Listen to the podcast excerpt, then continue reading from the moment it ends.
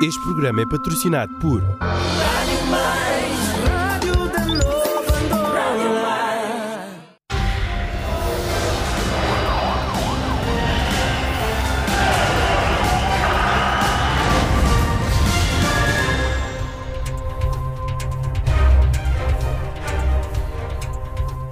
Boa noite, bem-vindo ao Visão Atual.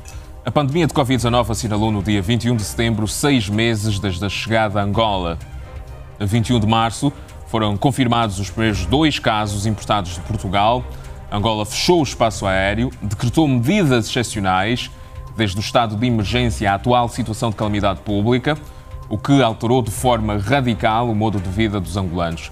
A circulação comunitária do vírus foi confirmada a 15 de julho, com o medo e as incertezas a intensificarem-se. Meio ano depois, 5.114 angolanos infectados, 185 mortes, empresas fecharam, empregos perderam, a vida ficou mais cara. Nesta edição do Visão Atual, vamos passar em revista o que mudou em seis meses de pandemia no nosso país e lançar luzes sobre o que o futuro nos reserva. Para a presente edição do programa Visão Atual, convidamos Domingos Cristóvão, é doutor e especialista em saúde pública, também Conceição Vaz, é gestora de negócios e analista de política. Também o economista Precioso Domingos eh, vai participar na edição de hoje do Visão Atual via Skype. Convidamos também o Ministério da Saúde, que, entretanto, desconfirmou presença no princípio da noite de hoje. Aproveito para saudar aqui os nossos convidados, a começar por si, Conceição Vaz. Boa noite e muito obrigado por ter aceitado o nosso convite. Muito boa noite, Malungo. Boa noite aos telespectadores e muito obrigado pela, pelo convite. E ao doutor Domingos Cristóvão. Doutor, boa noite e bem-vindo. Boa noite, muito obrigado, eh, Malungo, e boa noite aos telespectadores. E bom programa para todos. Ok. Mas antes de começarmos a conversa, vamos acompanhar agora uma matéria de enquadramento sobre estes seis meses da pandemia no nosso país. Antes mesmo de lhe ser permitida a entrada em Angola, a Covid-19 já gozava do estatuto especial de pandemia, colocando o mundo sob alerta laranja. Não tardou, o pandemônio instalou-se entre nós. A 21 de março, o vírus rompeu as fronteiras. Foram anunciados os primeiros dois casos da doença. Divisava-se no horizonte uma nova forma de viver, um novo normal que, dentre outras medidas, foi concretizado por encerramento das fronteiras e instituições, estatuído por decreto presidencial. A economia encolheu-se, o mundo fechou, as pessoas confinaram-se em casa, os trabalhos mínimos eram garantidos à distância dos mais variados cliques. Enquanto uns se reinventavam para sobreviver, houve quem não tinha por onde começar. A miséria assolava os mais pobres, o que obrigou o executivo a desmanchar ligeiramente o nó da gravata. Em maio, o governo lançou o Quenda, programa de transferências monetárias que visa beneficiar 1 milhão e 608 famílias de todo o país, com a atribuição de 25 mil kwanzas trimestralmente a cada uma das famílias durante um ano. Mas a pobreza é o principal desafio para o qual a sociedade civil apela à inclusão de todos os atores sociais. Como por via das metas de milênio, gerou-se os programas de desenvolvimento eh, rural, os programas de combate à pobreza e etc. Era necessário que o governo fizesse uma paragem para avaliar estes programas, perceber o que falhou para redefinir a estratégia futura. Este programa integrado não deve ser levado a cabo sem ter em conta o eixo da participação de todos os atores sociais. E aqui eu quero introduzir um outro elemento no programa de que a questão das autarquias locais. Nós precisamos agregar valor qualitativo do ponto de vista da administração, da execução, ao poder local. Isso só se resolve com as autarquias, por uma razão muito simples porque todos os nossos administradores foram indicados. Ninguém foi votado. Quando eu sou indicado, eu faço aquilo que quem me indicou pediu. Esta semana, o Presidente da República lançou um apelo perante o mar de dificuldades decorrentes do baixo preço do petróleo e da Covid-19. Resta ao país produzir internamente tudo o que as potencialidades permitirem, referiu. João Lourenço, que falava na cerimônia de posse dos membros do Conselho Econômico e Social, sublinhou que o estímulo da produção interna deve concorrer para o aumento da oferta de emprego, sobretudo para os jovens. E o tema de hoje é Angola, seis meses de pandemia, o que mudou? A primeira questão uh, que coloco é dirigida assim do Dr. Domingos Cristóvão e tem que ver com o, o, facto de se ter anunciado o mês de setembro como o pico uh, da, da, pandemia no país. Uh, estamos agora no dia 1 de outubro. Uh, qual é a avaliação que faz? Atingimos o pico? Em que fase nós estamos desta pandemia? nós não estamos na fase do pico, portanto para que nós estivéssemos na fase de pico, alguns aspectos deveriam ter sido acontecido.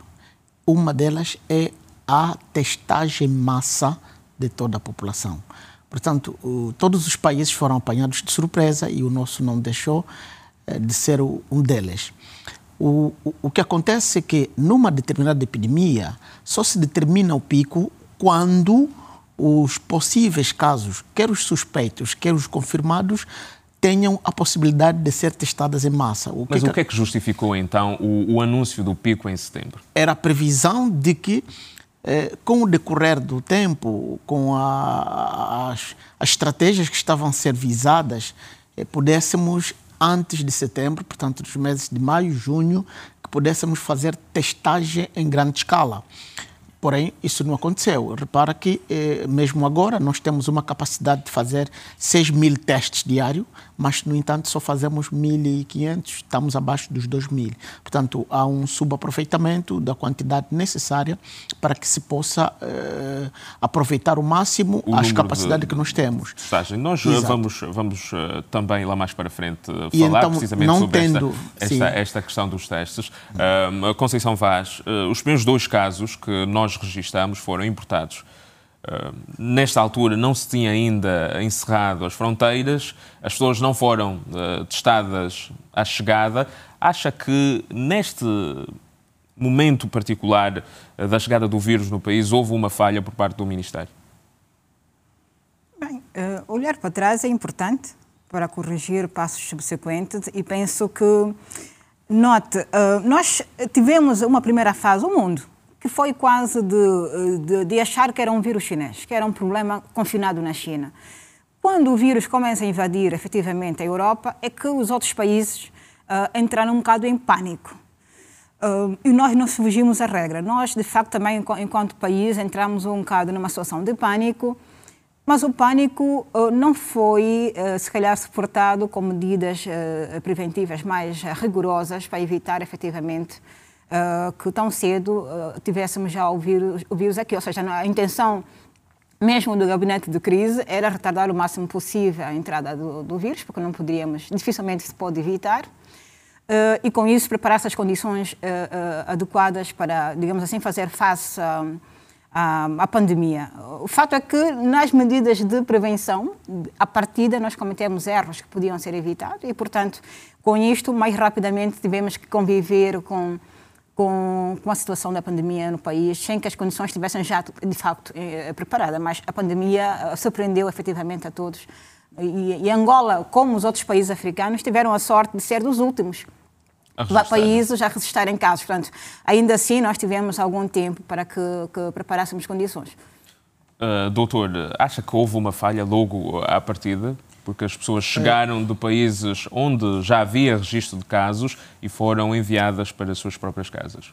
Portanto, as falhas é, é, começam com o desconhecimento da doença. Mas nós tínhamos dois Sim. meses de, de, avanço em termos de conhecimento do que é que já estava Nós tínhamos as fronteiras abertas. Portanto, eh, quando nós anunciamos os dois casos em março, nós já teríamos tido alguns indivíduos que tinham vindo de Portugal e Itália e dentro do país. Então, foi nesse aspecto que nós teremos tido o caso índice, que em epidemiologia se diz caso índice, ou seja, o caso zero. Zero caso zero, já dentro do país, antes de nós termos anunciado a, a presença do vírus nos nossos cidadãos. Portanto, esses indivíduos, como é conhecido que o, o indivíduo assintomático pode transmitir a doença e essas pessoas foram transmitindo a doença sem Mas, ter isto- conhecimento. Isto pode notar alguma negligência? Não, porque eh, repare que todos os países ninguém estava ninguém estava eh, a par do que acontece. Todo mundo estava a pensar que o vírus é chinês, o vírus é, é lá na China, mas já o- havia casos na Itália, havia casos eh, eh, em Espanha e, e os nossos cidadãos que na, naquela altura eram cidadãos, apesar da, da crise da crise financeira, mas tínhamos cidadãos que circulavam, iam para a Espanha fazer tratamento, iam para a Itália, iam para para Portugal e então esses nossos cidadãos são os que trouxeram o vírus. Agora, aquela questão que se registrou no facto de facto no, nos voos 17 e 18 foi o, o, o, que, o que nós registramos no país, a questão de eh, supremacia de algumas classes, porque se todos conseguissem aceitar que quem vem de Portugal não devia, independentemente da sua condição social ou, ou econômica, ou ainda a posição que ocupa, se pudessem ter aceite as medidas que estavam já gizadas naquela altura, nós teríamos eventualmente controlado de uma, ma- de uma maneira muito mais eficaz do que a que nós conseguimos controlar desse jeito. Entretanto, eu, eu se calhar gostava de dizer que essa questão de ter chegado tarde ou cedo é uma questão que ainda com alguma relatividade que podemos assumir, porque, por exemplo, Estados Unidos da América, num estudo que fez científico, determina que, eventualmente, o vírus tenha entrado na América em 2019. Ou seja, embora oficialmente tenhamos uma data, A Espanha também já avançou que em dezembro. nós provavelmente casos. tenhamos tido cá casos assintomáticos sem que tivéssemos percebido há muito mais tempo. Lembre-se que o nosso corredor mais imediato não é necessariamente a Europa. Nós temos cidadãos angolanos que viajam diretamente para a China com muita frequência e que convivem nas comunidades mais vulneráveis, inclusive da China. Somente estudos eh, científicos poderão determinar se nós efetivamente tivemos como cidadão zero nesses voos de que tanto nos referimos. E, e, e porque toca nesta questão do- de, de estudos científicos, o, o Centro de Controlo de Doenças da União Africana ahm, não soube ainda explicar a razão para a elevada taxa de mortalidade em Angola. É de 3,65% segundo a Universidade de Johns Hopkins. Ah, nós internamente, doutor, deveríamos realizar algum estudo para determinar porque é que muitas pessoas morrem ah, comparativamente a outros países. Moçambique tem 59 mortes e mais de 8 mil casos. Angola tem 5.114 casos e 185 mortes. Há um aspecto que é muito importante que às, às vezes as pessoas eh, não têm em conta. É que nós encerramos também as consultas ambulatórias. Portanto, todos os nossos cidadãos com doenças eh, chamadas comorbilidades, portanto, aquelas que têm doenças associadas que são extremamente perigosas para quem, vai, quem se infectar com a Covid, ficaram sem o- os seus acompanhamentos. Portanto, os hipertensos não tiveram o controlo, os, os diabéticos não tiveram controlo. Todo, todas as, todas as eh, instituições fecharam as consultas externas. E nós apelamos muito, durante muitas vezes que as consultas externas não deviam estar fechadas. Imagine que alguém tenha um- uma diabetes e não controla. Se não controla, tem um excesso de açúcar. Ao ter um excesso de açúcar, vai ter eh, certamente uma acidez.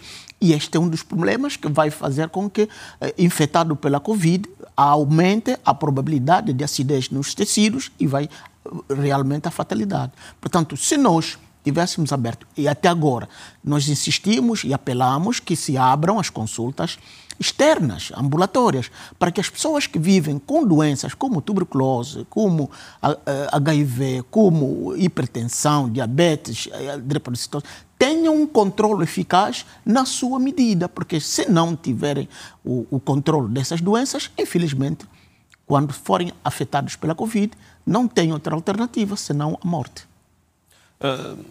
Qual é que é a taxa de sobrevivência aqui do- dos pacientes críticos, que é uma coisa que, que às vezes não se fala muito?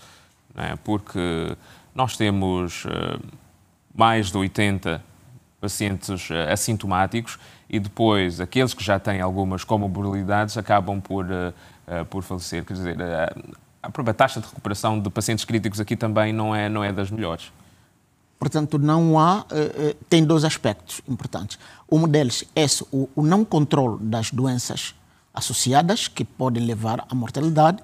Por outro lado, nós temos uma mortalidade acima de eh, 80% em pessoas que estão acima de 50, 50 59 anos e uma alta, eh, quase 90%, daqueles que estão acima de 70 anos. Portanto, esses são indivíduos que, além das próprias comorbidades que existem, também a nossa população é pobre, a nossa população é desnutrida e então esses aspectos todos contribuem para a alta mortalidade que nós temos. Não, não podemos esquecer que, para além dos problemas crónicos de que se referiu aqui o meu companheiro do painel, nós temos os problemas das nossas pandemias, das nossas endemias. Estou a falar do paludismo, que eventualmente esteja a matar mais hoje que o corona. Portanto, não estou numa uh, condição negacionista da, daquilo que pode ser... E, e o coronavírus a gastar ser, mais dinheiro facto, e a comprometer, uh, inclusive, não, não, pode ser, a económica. pode ser a, a, gravidade do Covid no nosso, no nosso, no nosso meio. Mas é preciso termos em conta que nós vivemos permanentemente com endemias, uma das quais o paludismo. Por outra, se construirmos hospitais efetivamente de campanha para o Covid, a rede sanitária de base deve funcionar na normalidade e não vermos aquelas situações que acompanham quase permanentemente no Jornal de Angola, que num hospital no Bié falta luvas, no hospital acolá não tem.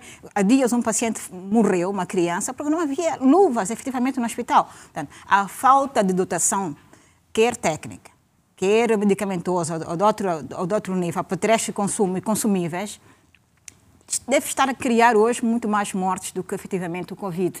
Portanto, penso que uh, uh, potenciar a rede sanitária de base para que uh, os angolanos continuem a ser assistidos no âmbito quer das doenças crónicas, quer das nossas pandemias e que agora com a, a época de chuva irão agravar, uh, uh, fazem todo o sentido. Nós não podemos viver okay. voltados efetivamente apenas para o Covid, porque nós estamos a morrer de fome e de outras coisas mais. Uh, Doutor Domingos Cristóvãos, o, o, Cristóvão, o número de testes realizados em Angola, comparativamente a outros países africanos, e apesar de se ter já aumentado a capacidade, ainda é muito baixo. Sente que, de alguma forma, isto pode estar a comprometer uh, a visão mais clara e real de, de, de, da pandemia no país? Portanto, eu diria que, além de ser poucos testes que nós fazemos, também direcionamos mal. Portanto, repare que as pessoas que estão a ser testadas não são aquelas que devíamos testar. Quem é que se Por exemplo, ser testado? neste é momento está a ser testado então, os professores. Doutor? Mas nós temos pessoas que vêm aos, aos, aos, cuidados primários de saúde, que a minha colega disse, tanto as redes primárias, com sintomas e sinais, não temos testes. Portanto, quando você não faz teste na rede primária, onde o doente vem, que supostamente pela clínica, o, o, profissional de saúde acha que deve ser uma Covid, você não tem o teste para realizar, este indivíduo ou é transferido para uma outra unidade ou é tratado supostamente por uma outra doença e regressa em casa. E os seus contactos, portanto, os familiares direitos, os amigos, aquele resto tudo, mesmo já para as pessoas que testaram positivo, demora-se muito a fazer os testes nos contactos os resultados também demoram muito a sair. Portanto, são esses aspectos que vão fazendo o quê? Portanto, quem, está, uh, quem não estava contaminado neste intervalo já pode vai, estar. Vai Portanto, contaminar. O, o, resultado pode já não ser Exatamente, válido. Exatamente, pode não ser válido. E se o resultado for válido, portanto, ele sai positivo, mas já os seus contactos também propagaram a doença. Repara o que acontece, o que aconteceu ontem, por exemplo, com os professores do, do ensino geral é um aglomerado de, de, professores num só lugar. Mesmo que aquele fizer o teste e que saia negativo, aquele aglomerado, depois do teste, ele pode infectar-se por alguém que esteja, esteja positivo. Portanto, há uma estratégia que precisamos redefinir no sentido de eh, direcionarmos corretamente os testes às pessoas vulneráveis e àqueles que precisam. Eu este propunha é um problema que, que primeiro... doutor, não é só de Luanda. Uh, no mês passado, por exemplo, reportou-se que houve uma avaria da máquina de testagem RT-PCR que atende à região centro e sul. Portanto, esta máquina fica no laboratório de Benguela e 2 mil testes estão agora comprometidos. Uh, quais são as implicações, então, que um problema destes pode, pode, pode criar para a gestão da crise? é o aumento da propagação da doença. Portanto, nós tivemos um caso óbito em Benguela, que os familiares ficaram quase 10 dias à espera que fossem testados. Portanto, aqueles familiares num óbito, e nós sabemos que os óbitos são as, uma das zonas mais propícia para a propagação. Portanto, aqueles que não foram testados, à espera de 10 dias que os testes tenham o resultado, estão a disseminar para outros.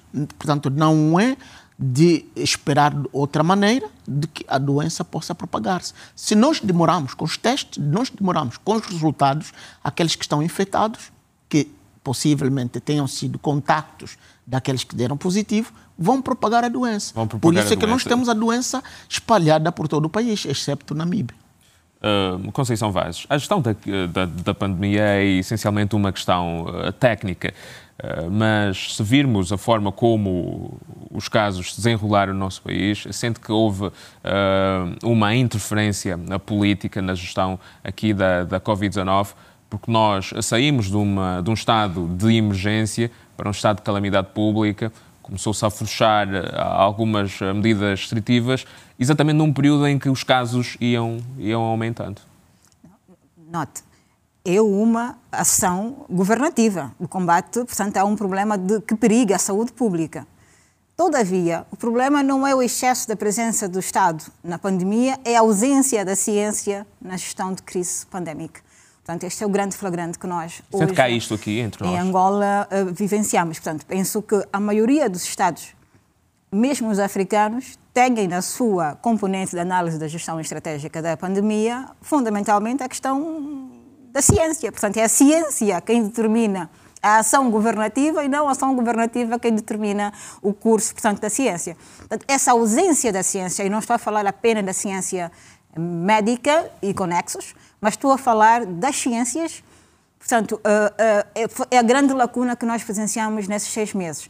Uh, vimos, eventualmente, uma mudança de paradigma, agora, mais até ao nível da liderança máxima, mas penso que a própria. O órgão de gestão, coordenativo da gestão de crise, tem que ser revisto.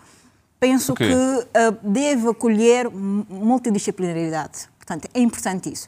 Porque, mas até o nome já é multissetorial, não é? Da, pois, da, da mas é pandemia. muito governamental. Devia ser, eh, portanto, Mais a sociedade científico. civil deve fazer parte na perspectiva da ciência.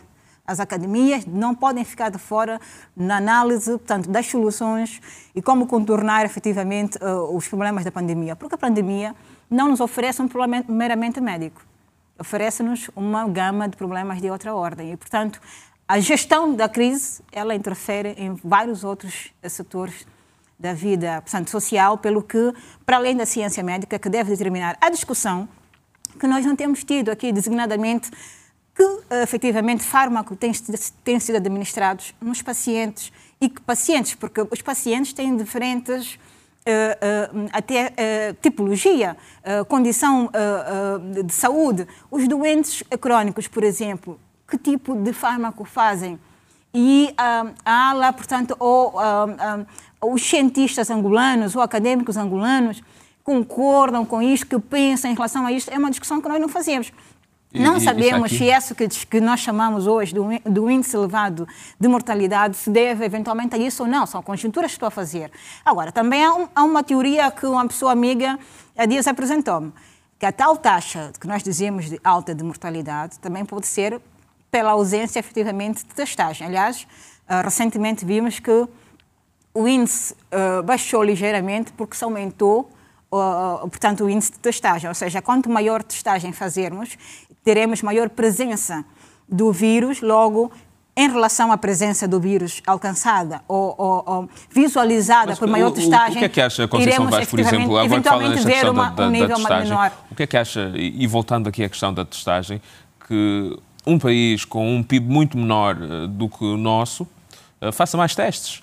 Eh, o Mas que é que acha do é, facto é, de nós termos agora questão... uma capacidade de fazer 6 mil testes e hoje, por exemplo, o que se anunciou é que foram uh, mil e tal testes pois, mas realizados? Ainda, primeiro, uma questão de logística. Eu penso que concentrar, já falei sobre isso, concentrar testagem, 6 mil testagens, num único laboratório para 30 milhões de habitantes, e para nós fazermos melhor gestão da crise pandémica, tem que haver frequência, Ou seja, eu testei hoje, daqui a se calhar a um mês precisaria de ser testada para se mitigar a questão da própria pandemia. É, por si só, não vou falar dos mil que, está a ser feito. Os 6 mil, porque nota, os 6 mil, a, a, a 3 mil são serológicos. Portanto, não são os 6 mil ser, uh, uh, PCR ou coisa assim. RT-PCR. RT-PCR, obrigado. Portanto, destes, a metade são serológicos. Ou seja, a nossa- mesmo a capacidade instalada eh, é inferior para o país. É, é baixo para o país. Mas, considerando isso que existe, ainda fazemos pouco. E- Mas depois, é com- com, evidente, com, a nós concentramos essa capacidade. uh, uh, para a gestão da, da, da, da crise, que inclusive, e já vamos falar das questões económicas lá mais para a frente, uh, estão a comprometer a reestruturação económica e depois temos uma capacidade de testagem mas a para, é o para uma investimento, é a população como a angolana em investimento. 6 mil. É a qualidade do investimento, é o, que temos, é o que temos dito, é a qualidade do investimento. Primeiro é que se nós fizermos, tivermos laboratórios na própria, não vou dizer ao nível da, da, da, da rede primária, mas ao nível, por exemplo, do município, ao nível da província com capacidade, que é o que se está a tentar fazer agora, mas se formos cada vez mais ao nível da, da, da, da rede básica, nós, se avariar eventualmente uma máquina num determinado município, o outro continua. Ou seja, a, a- a- a capacidade de estrangulamento é menor do que a concentração. Depois há a questão da logística também. E nós temos imensos problemas, temos problemas de gerador, nós usamos energia alternativa, nós temos uma série de problemas. Portanto, penso que, sob o ponto de vista de gestão de uma pandemia, de uma crise, concentrar logística, a partida não é uma boa solução. Vamos, não é, eh, vamos a seguir solução. agora a Conceição Vaz para um rápido intervalo e voltamos aqui a esta conversa sobre os seis meses da pandemia em Angola. Volte connosco.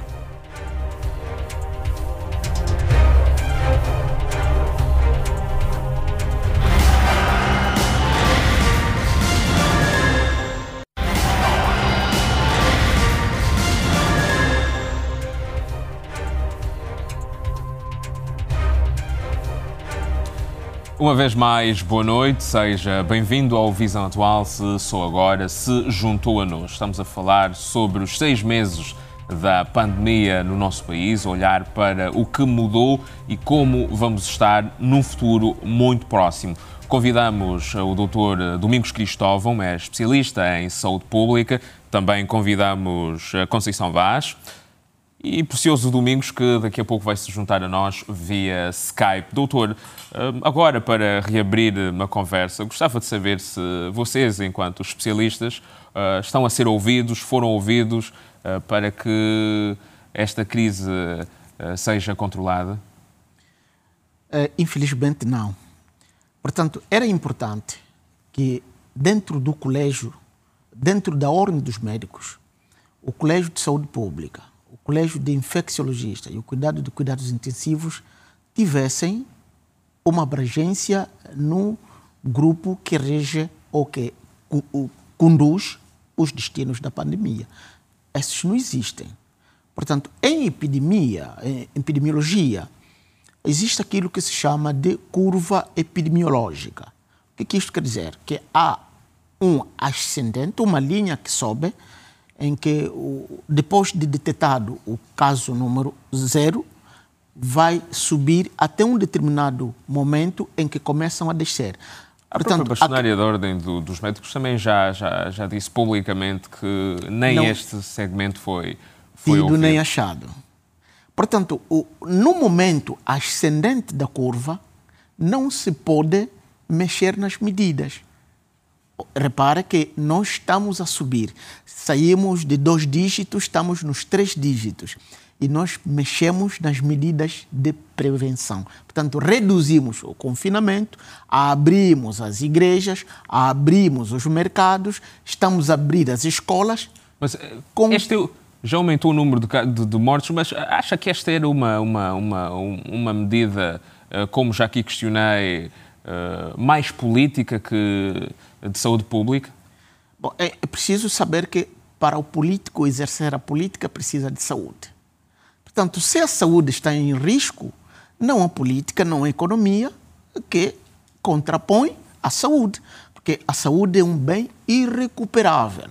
Perdendo a saúde, infelizmente, vai para um local que não volta. É, pelo menos ainda não vimos alguém que ah, foi e voltou.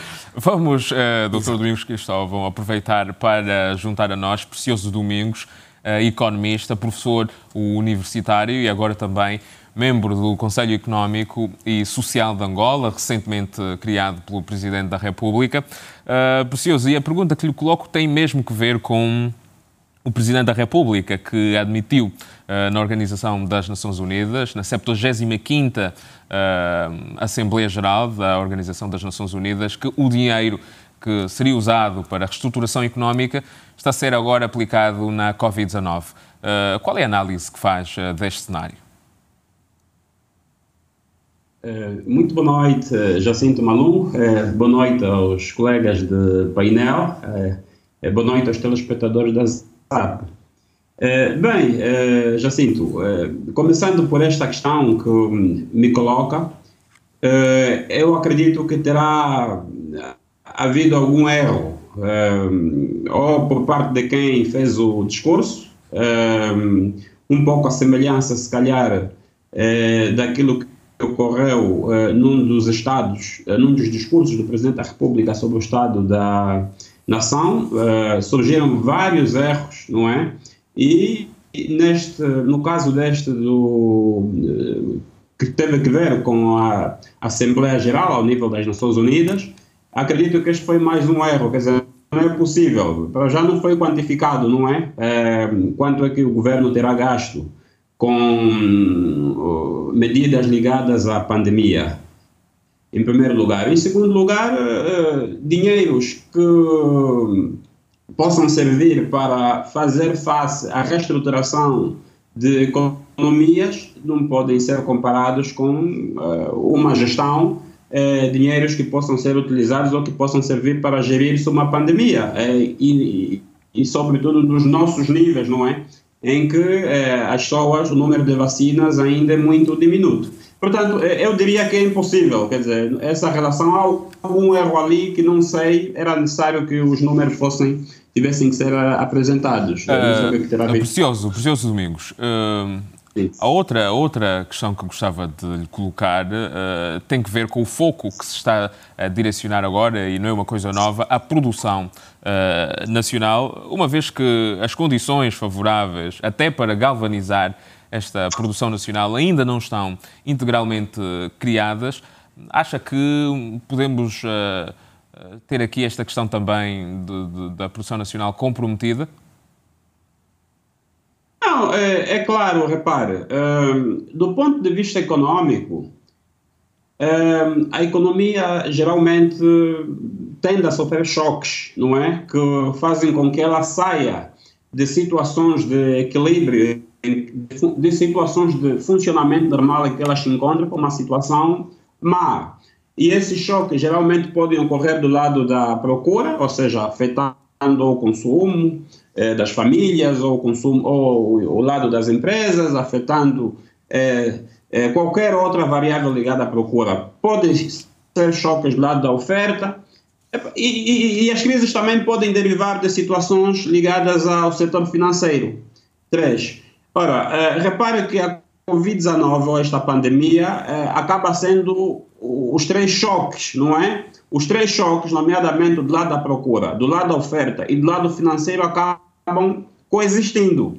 É, para dizer que uh, todo, a, toda aquela luta ou a intenção que havia por parte do governo, é, em, em parceria com o Fundo Monetário Internacional, para colocar a economia angolana numa rota de existência do setor não petrolífero, eh, nessa altura fica extremamente condicionada. Mas, eh, de referir apenas, eh, Jacinto, o seguinte: hoje eh, já existem modelos híbridos do ponto de vista do que está-se a passar hoje nos países. Até então existiam apenas modelos que eram especializados simplesmente em saúde pública, por um lado, e outros que eram modelos puros, só especializados em estudos de como resolver problemas econômicos. Hoje, por causa disso que está a ocorrer hoje no mundo, já temos modelos híbridos que dão respostas de eh, eh, eh em que circunstâncias uma economia com segurança pode voltar à normalidade. E, e era, esta, era esta outra questão, uh, Precioso Domingos. Uh, uhum. Para o nosso contexto económico, uh, marcado por uhum. várias recessões, quais seriam os melhores caminhos para o país começar a marcar passos para sair da, da crise económica? E juntando a esta questão, do ponto de vista social e económico, que país é que acha que nós vamos ter quando estivermos livres da Covid-19? Olha, eh, nós nem podemos esperar que a Covid-19 passe para continuarmos a fazer as nossas atividades e, sobretudo, para colocarmos a economia nos seus eixos. Em primeiro lugar, os, os modelos híbridos hoje nos vêm demonstrar que é falso o dilema que vem sendo apresentado entre confinamento e reativação da atividade econômica. É, esse dilema não existe, pode ser ultrapassado. Há três critérios que podem ser eh, assumidos, não é? é uma vez garantidos, nós podemos reativar a economia mesmo antes de existir é, vacina, tal como se tem estado à espera. Esse modelo híbrido que eu estou a falar, que combina saúde pública e economia, é, baseia-se para já numa variável chamada R, R, um R qualquer, que em princípio este R diz qual é o número de pessoas que uma dada pessoa conhecida, já ou identificada como contaminada ou detentora da, da doença, do vírus, Covid-19, quantas pessoas essa pessoa pode contaminar. Se R, por exemplo, for igual a 1, significa que por cada pessoa contaminada em Angola, é, pode cada pessoa contaminada em Angola pode contaminar uma. Se for dois, contamina duas, se for três, contamina três. O ideal nesse modelo é que R seja inferior a 1 e preferencialmente que R seja inferior a 0,75. Se R for menor do que 0,75, significa, Jacinto, que por cada pessoa, por cada pessoa, repare, com, a, com o vírus, não, não contamina ninguém, nenhuma. Portanto, isto é uma medida de segurança. Dois, passo dois. É necessário, isto foi sugerido nos Estados Unidos por um prêmio Nobel da Economia, o Paul Romer, que o nível de testagem seja o mais elevado possível. Repare, no caso dos Estados Unidos, nós estamos a falar de uma população à volta de 320 milhões de habitantes. É, este, esta economista sugere. Uh, precioso, deste... precioso. Uh, eu gostava que, já sinteticamente, porque vamos voltar aqui aos estúdios, uh, que fizesse uma abordagem, se, se, conseguir, o mais rápido possível, sobre que país económico nós vamos ter daqui para a frente. Bom, muito rapidamente. Eu, eu, eu, eu, eu Estou a dizer, repare, o país econômico que nós vamos ter daqui para frente vai depender de como é que nós lidamos com a doença. Repare. É, a, a pandemia em si, ela tem custos, envolve custos muito elevados, porque o facto da atividade econômica estar impedida ou não estar a funcionar como era antigamente ou anteriormente, isto faz com que haja um conjunto de perdas. Mas associadas a essas perdas, ou a esta falta de funcionamento ao, ao nível da sua total capacidade por parte das empresas, estão outros custos que decorrem da própria, da própria assistência ligada à doença. Muito, e é por isso que eu estou a dizer. Muito obrigado, uh, Precioso, por estas uh, declarações aqui nesta edição do, do, do Visão Atual. Uh, voltamos então ao, ao painel aqui. Conceição Vaz, agora gostava de ver uma questão mais social, que tem que ver com o aumento da, das infrações numa altura em que também os casos iam aumentando. Isto denota que as pessoas uh, estão cansadas, estão a perder o medo. Uh, o que é que se passa na sua visão? Infrações uh, quer dizer decorrentes de, das normas impostas para a, a para prevenção a de Covid. Bem, primeiro, aquilo que eu dizia inicialmente, que as sociedades foram inicialmente atacadas pelo pânico. Depois desse período de pânico, um, e nós uh, vamos uh, apreciando isso muito cá entre nós, parece estar aqui a surgir cada vez de forma mais, mais crescente as eh, ideologias negacionistas entre nós. muitos adotaram essas, essas, esses pensamentos negacionistas e, derivado disso mesmo, e das condições também de vida, que as pessoas precisam continuar a viver, há um relaxamento nas medidas preventivas Uh, tanto em relação à, questão do, do, do, Covid. Isto é cada vez mais crescente. Mas eu que dizia, não sei quem foi, se foi o, penso que foi aqui o doutor, não foi o, não foi o de certo precioso, se o próprio gestor da pandemia desagrava grandemente as medidas, há aquela apreciação que assistimos das senhoras do, do mercado. Do mercado Acabou de achar que afinal o Covid Acabou. está a desaparecer. Essa é a apreciação do cidadão mais, mais desatento.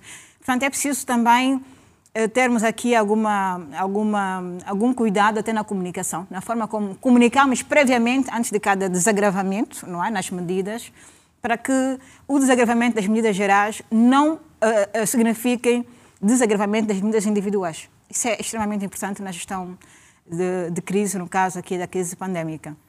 Uh, não, não foram cumpridos nem metade do, do, do, Plano Nacional de Desenvolvimento, ou Plano de Desenvolvimento uh, Nacional, a justificativa que, que, que, se apresenta é precisamente a crise da Covid-19 e depois a baixa do preço do petróleo uh, no mercado internacional.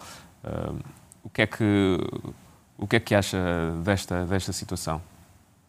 Bom, agora fica um, um bocado difícil. Andamos aqui a procurar quem foi o culpado dessa pouca performance ou baixa performance na, na, busca daquilo que são os objetivos traçados uh, no Plano Nacional de Desenvolvimento. Mas seguramente que o Covid desempenhará aqui um papel crucial, desde logo, porque não foi só o choque em relação a, ao custo que a pandemia envolveu, mas sobretudo nas receitas, no que tem a ver com também o choque que o setor petrolífero, a nossa maior fonte, nossa maior fonte de receita, portanto, eh, se verificou. Desde logo, com estes dois elementos, eh, temos que ver um abrandamento a nível uh, das políticas que, que, foram traçadas. Outro setor uh, que foi muito afetado foi o setor informal, que aqui com as devidas aspas emprega imensas pessoas. Sim. Uh, o nível de vida não vai melhorar daqui para não, frente? O, o que me preocupa nessa situação, mais do lado econômico e da empregabilidade, é a falta de concertação sectorial ou pelo menos baixa, para não dizer ausência, é uma baixa concentração sectorial. Nós vemos que há, um número uh, de setores que promove uma, um grande índice de empregabilidade que não, não tem tido abordagem mais incisiva. Estou a falar, por exemplo, da indústria, se quisermos, eh, de entretenimento, de lifestyle. As festas, nós, por sermos um povo tão festeiro como nos conhecemos, aos fins de semana, o número de festas que o país uh, promovia, ou que se promovia no país, acabava por uh, criar uh, sobrevivência a um número muito amplo de famílias. Desde logo, os tais chamados empregos autônomos, os fotógrafos, iluminadores, maquiadores, enfim, um, realmente uma indústria, uma indústria. Até estivadores que carregavam uh, lá, as cadeiras e aqui os enfeites, Portanto, eu penso que em Angola, ou pelo menos em Luanda, porque nesse aspecto não podemos generalizar o país todo, mas é seguramente uma indústria que penso que falta aqui mais uh, concertação sectorial.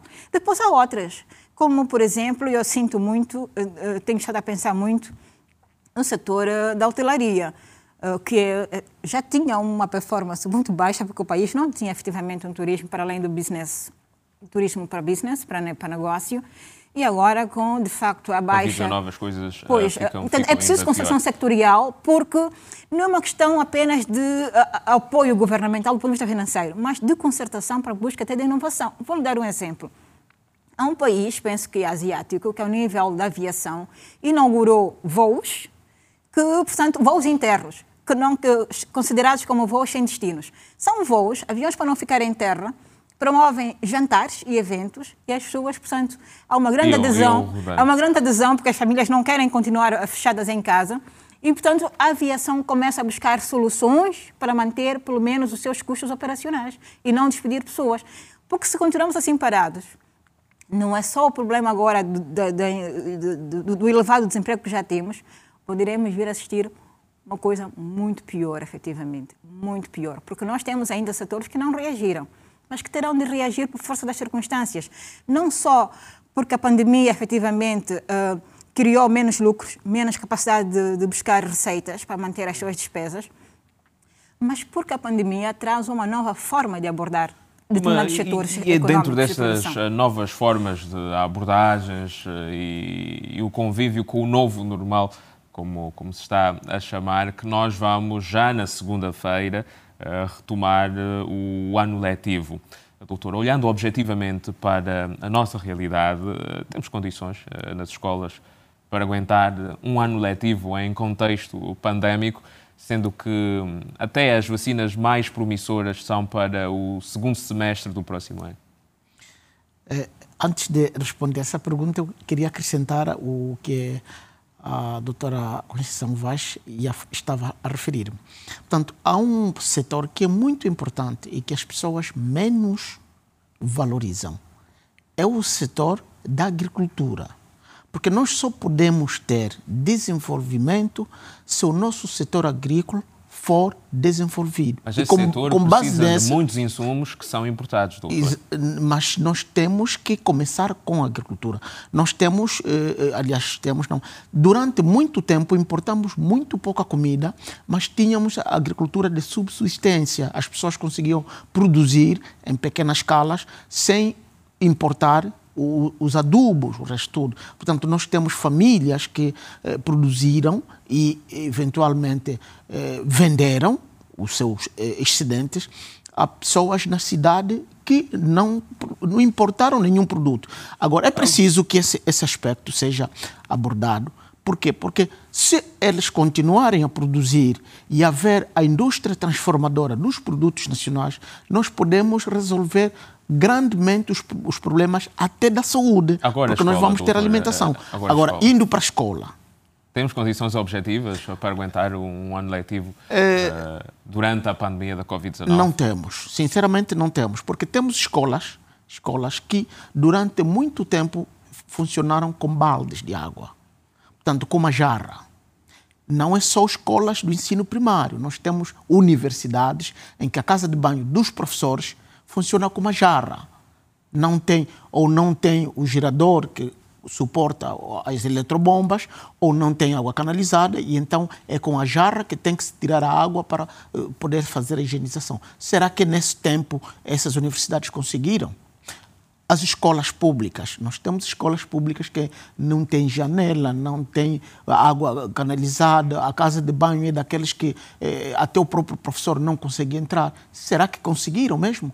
Claro que há, eh, em exceção dessas, algumas universidades ou alguns, es- algumas escolas que conseguiram, de facto, resolver esses problemas. Que têm água canalizada, que têm as suas condições, mas essas são a minoria. Portanto, nós não podemos generalizar né, aquilo que existe. Será que aqui que temos em Luanda é o mesmo que está na província, no interior? Claro que não. E, e, doutor, quando voltar assim, vai ser para ver se, do ponto de vista da, da, da saúde pública também, uh, funciona por causa da questão dos testes. Agora, assim, com Conceição Vaz, uh, devemos ou não voltar ao ano letivo uh, na segunda-feira? Não podemos cancelar o, o ano letivo. Fico muito contente que estejamos a discutir as condições das escolas. Pelo menos este mérito temos que dar ao Covid. Imagina que efetivamente tivéssemos de decidido. para mas uma- note, uma- uma há o risco agora da pandemia, mas as crianças nas escolas sempre apanharam doenças. Ah, a febre, ah, as cóleras, a febre tifoide, não é? A infecção urinária. Portanto, se decidirmos ah, anular o ano letivo, como algumas vozes se manifestaram, estamos a aguardar que a pandemia passe para continuarmos na mesma condição. É, é- é hora de encontrarmos soluções para sair do tal campo de conforto das nossas condições não estarem, não estarem criadas. Nós temos que criar condições. Podemos adiar, se não, as condições não estiverem criadas, porque vimos aquela situação, os professores eh, todos misturados para tentar fazer uma testagem. Portanto, e só saem resultados no dia 15 e as aulas se esperam dos meninos na, na, na na segunda. segunda-feira. Portanto, claramente que isso, penso eu, que tem, Vamos mandar tem para a escola uh, professores cujos Não, o que eu resultados também ainda penso, desconhecidos. o que eu também penso é que é preciso instar os pais, porque essas questões não, não serão decididas pelo governo central, ó, Malungo. Isso não, não é possível. Eu penso que os pais devem, os pais, não, não é as mães, está bem?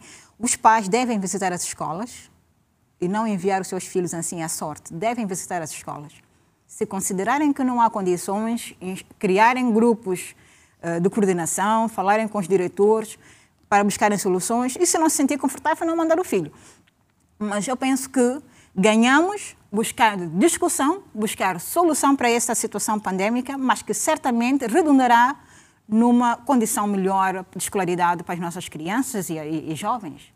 O, a discussão deve permanecer e a busca incessante de soluções deve acontecer, porque não é mesmo aceitável que nós hoje tenhamos ainda condições como a que foram aqui descritas e o Simprof fez um excelente trabalho é dizer de campo. que não, não há condições. Uh, doutor, testar os professores, uh, testar os alunos é uma coisa que muitos países têm estado a fazer. Cito o exemplo da França, que tem 60 mil escolas uh, e vai recuando, em muitos casos, nesta questão da abertura do ano letivo. Nós teremos aqui capacidade para, de tempos em tempos, uh, testar os professores, testar os alunos, para o caso de existir uma pessoa com a doença, existe um plano de contingência, existe uma unidade de saúde nas localidades que têm esta capacidade para testar Covid-19, a forma como as pessoas depois vão ser isoladas, enfim. Portanto, é, importa aqui salientar que o, o grande perigo não está nas crianças. O grande perigo está mesmo nos próprios professores que poderão infectar-se pelas crianças e, sobretudo, nos pais, avós, que vão se infectar por conta das crianças que eventualmente eh, infectaram-se na escola. Agora, é preciso que eh, as pessoas tenham dois aspectos importantes. Primeiro, eh, nós termos a coragem, se por acaso haver um aumento da propagação, eh, termos a coragem de aprender com os outros fizeram. Portanto, há aumento de casos, há necessidade de encerrar. Não aumento de casos, irmos fazendo o progresso de eh, melhorar Mas as condições das escolas. são descobertos uh, mediante testes. Mediante testes. Exatamente. São precisamente os testes E que nós não temos não os estão testes. a ser realizados. Portanto, uma criança que se infecta na escola, volta, vai infectar os familiares, vai ficar 15 dias até os pais apresentarem sinais e sintomas e, quiçá, os avós vão à, à, à mortalidade porque infectou-se no, no neto.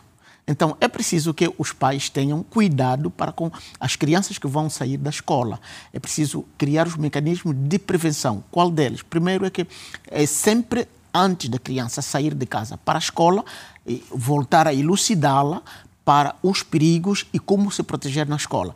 Os primeiros cinco minutos de cada aula é importante que o professor volte a falar das medidas de prevenção dentro da sala de aulas, no pátio, para que as crianças eh, possam todos os dias ouvir a mesma coisa, para que uh, não aconteça aquilo de, de ouvir uma vez, depois esqueceu e acabou. Portanto, os professores e os pais também, têm que precisar da, da, da segurança que pode existir no ambiente escolar, uh, mas depois essas crianças, quando voltam para casa, uh, muitas delas voltam sozinhas e, e podem ir aos abraços já. Bom, são questões de, comportamentais que vamos ter que, quer os pais, enquanto família, quer a própria escola e os outros mecanismos de socialização, devem efetivamente continuamente intensificar a alteração comportamental e terá a dificuldade que terá, porque nascemos com determinado comportamento e hoje temos que alterar. Acha, Agora, Conceição Vaz, que uh, as famílias que têm os filhos das escolas públicas, sobretudo acho que têm os filhos das escolas públicas e que não são poucos, uh, sendo o uso da máscara obrigatório e de tantos outros utensílios que são necessários uh, para a autoproteção à Covid-19, cons conseguirão estas famílias, de forma sustentável, manter estas condições durante um ano? Pois, isso de facto é uma pergunta muito, muito interessante. Não só pela, pelos uh, os consumos decorrentes da prevenção do Covid, mas a própria alimentação. Eu, por acaso, tenho pensado nisso. As famílias uh, estão mais uh, frágeis financeiramente. as crianças já andavam a pé para a escola, já era um, um costume entre nós. e, portanto, hoje será muito pior. Eu penso que a abordagem do retorno às aulas foi ainda abordada com muita frivolidade, se me permitem, porque não me ocorre uma outra expressão e esta não é nada simpática, estou consciente disso. Eu penso que era necessário abordar com maior seriedade, do ponto de vista de toda uma cadeia envolvida com o retorno às aulas, desde os próprios transportes, enfim, eh, todos os outros aspectos, mas, sobretudo, a merenda escolar. Eu penso que é preciso prever-se a merenda escolar, porque crianças à escola com perigo de contaminação, sem alimentação, penso que é, é a altura de, se vamos voltar às aulas, retornar também esta questão. a questão da merenda doutor, escolar. Mas penso que também, é, é, é Malungo, se considerarmos nas próximas horas que não haverá condições para o retorno já às aulas na segunda-feira, eu não sei se o mecanismo, o exemplo do Brasil não pode ser aqui hum, eh, eh, pensado que há dois dias ou há, um, há há 24 horas o Tribunal Brasileiro decretou, autorizou setor privado a iniciar. Eu penso que nós não podemos, não temos que parar todos. Eu penso que não. A situação é extraordinária e, e exige medidas extraordinárias. Uh, doutor, nós temos aqui Angola a ser o terceiro país ao nível da, da SADEC a ter o registro de subnutri- subnutrição infantil crónica. Uh, a maior parte das nossas crianças tem estes uh, problemas e depois as doenças associadas, o estado de saúde, depois tem um grande impacto na forma como uh, a Covid se comporta uh, entre as pessoas. Portanto, é, é, é, eu até diria não só as nossas crianças, a nossa população, porque nós temos mesmo adolescentes e população adulta que sofre de desnutrição. Porque o que é uma desnutrição? É quando o organismo não recebe ah, a quantidade de nutrientes suficientes para o desempenho da sua função. Portanto, para quem faz trabalho físico, a, quantidade de nutrientes é diferente. Quem faz trabalho intelectual, a, a quantidade de nutrientes e a qualidade também é diferente. Portanto, nós temos eh, em toda a população um grau de desnutrição acentuado. Agora, é importante o regresso às escolas, além da merenda escolar, vermos a questão do transporte.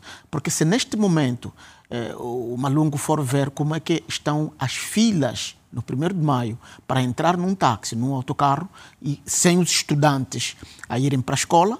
Agora, podem. imagine com a abertura dos estudantes, eh, das escolas para os estudantes, que tipo de transporte nós vamos ter. Ok, muito obrigado, Dr. Domingos Cristóvão, especialista em saúde pública, e também a doutora Conceição uh, Vaz, gestora de negócios e analista de política. Uh, e também agradecer ao precioso Domingos que esteve connosco via Skype. É o fim desta edição do Visão Atual.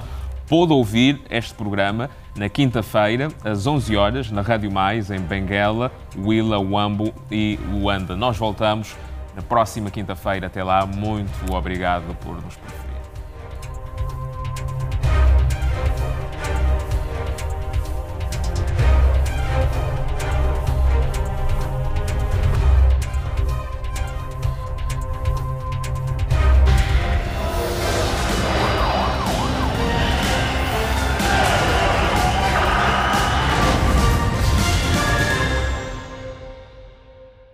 Este programa foi patrocinado por